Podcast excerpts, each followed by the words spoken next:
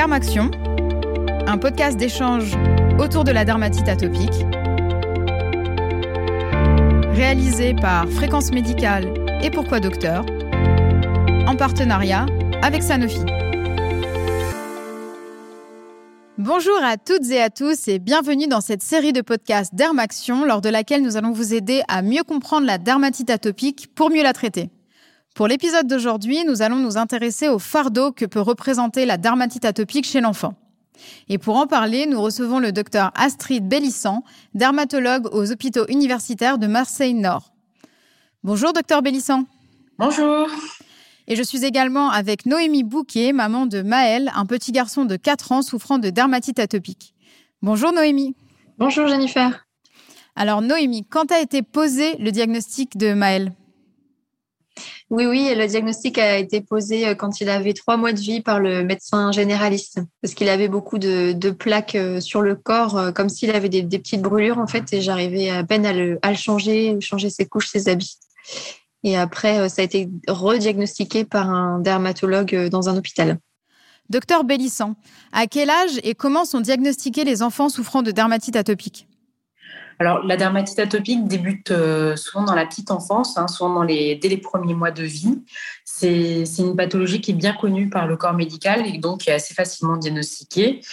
C'est un diagnostic qui repose euh, sur un, sur un faisceau d'arguments qui associe donc la sécheresse de la peau et la présence d'eczéma dans les zones bastions. Donc, c'est les zones euh, qui sont principalement atteintes.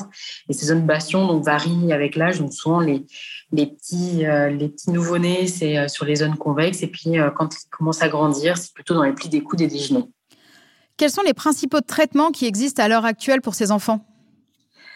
Alors, quand j'entends traitement, j'ai pas envie de parler que du traitement médicamenteux. Hein. C'est vrai que le traitement, c'est une prise en charge euh, globale de l'enfant et des parents, car il s'agit d'une pathologie qui est euh, chronique et c'est pour cela que l'éducation euh, thérapeutique est primordiale pour réaliser les soins à faire sur la peau et améliorer aussi l'environnement de l'enfant.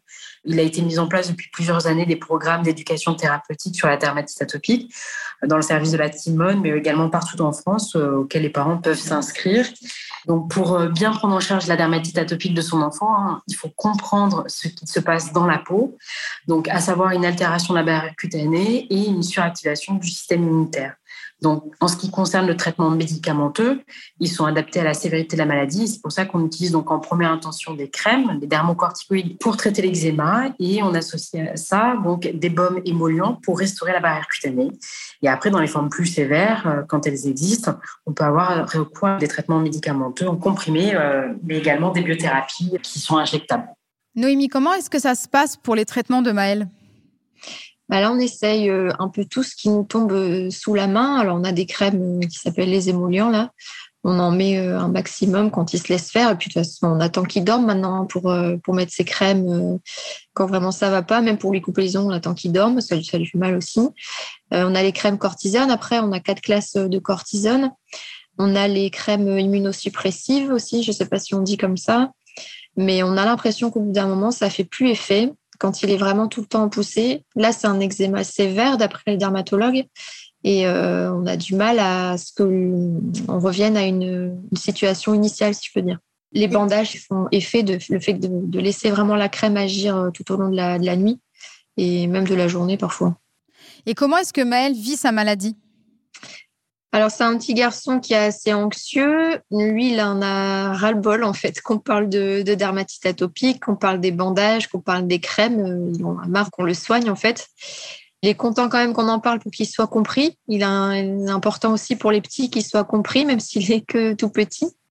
Mais euh, à l'école, euh, par exemple, il met des petits gants euh, qui permettent d'éviter de, faire des bandages.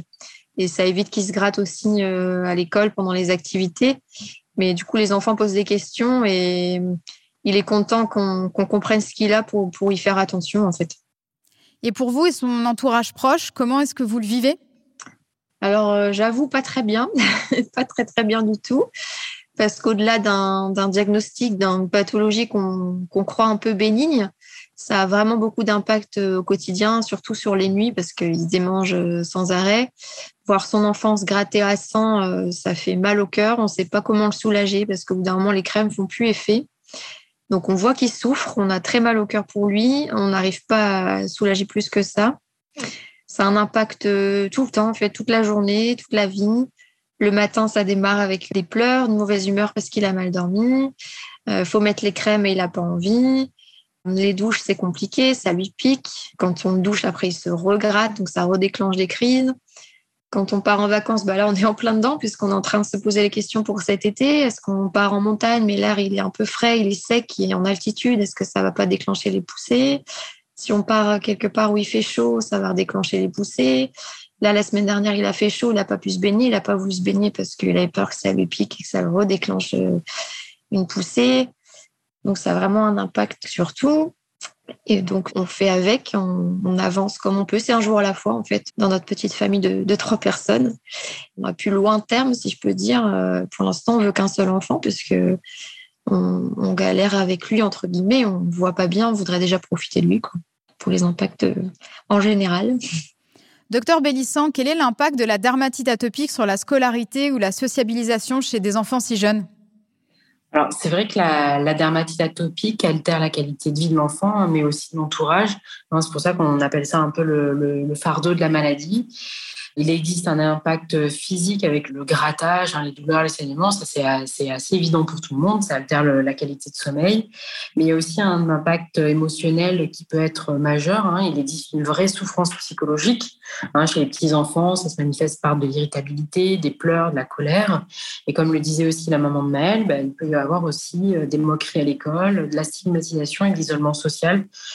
Donc, c'est important de le comprendre en tant que médecin pour comprendre euh, ses patients et mieux les accompagner là-dedans, leur donner des outils de réponse, des outils de, pour parer un petit peu à ça et pour pouvoir euh, effectivement euh, comprendre la souffrance de ces enfants. Il y a aussi la pénibilité des soins pour les enfants, mais aussi les parents. Ça aussi, il faut savoir l'entendre, hein, que c'est lourd d'appliquer des crèmes tous les jours ça prend du temps, c'est pénible, c'est souvent sujet de dispute. Hein. donc, euh, tout ça, c'est vrai que l'impact de la dermatite atopique euh, sur la qualité de vie peut être majeur. Elle est souvent liée à la sévérité de la maladie, mais, mais elle est majeure, effectivement.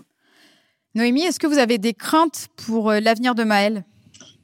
Alors, nos craintes, c'est qu'il y a aussi un retard de croissance, qu'on ne sait pas d'où il peut venir, si c'est euh, autre chose, si c'est la dermatite atopique, si c'est le fait qu'il ne dorme pas, ou c'est vraiment une association de tout ça. Il a fait beaucoup d'allergies sévères aussi. Donc oui, les craintes, c'est surtout sur sa croissance. On stresse pas mal avec ça.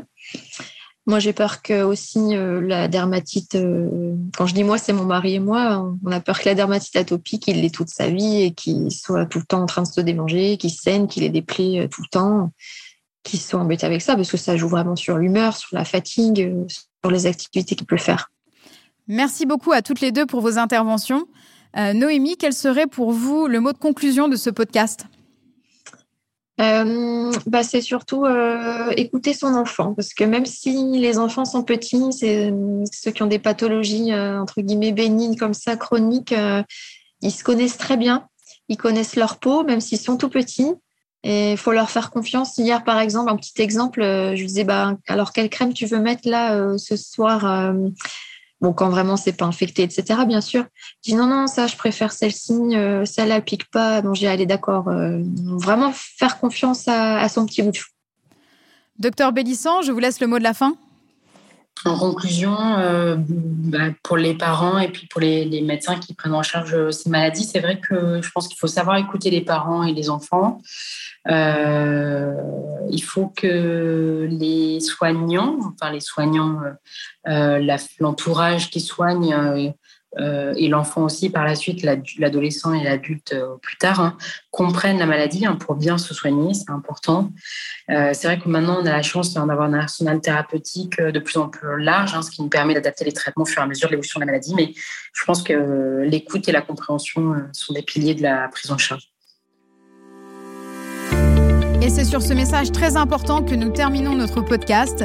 Merci à toutes les deux pour votre participation à ce podcast et merci à vous, chères auditrices et auditeurs, pour votre fidélité.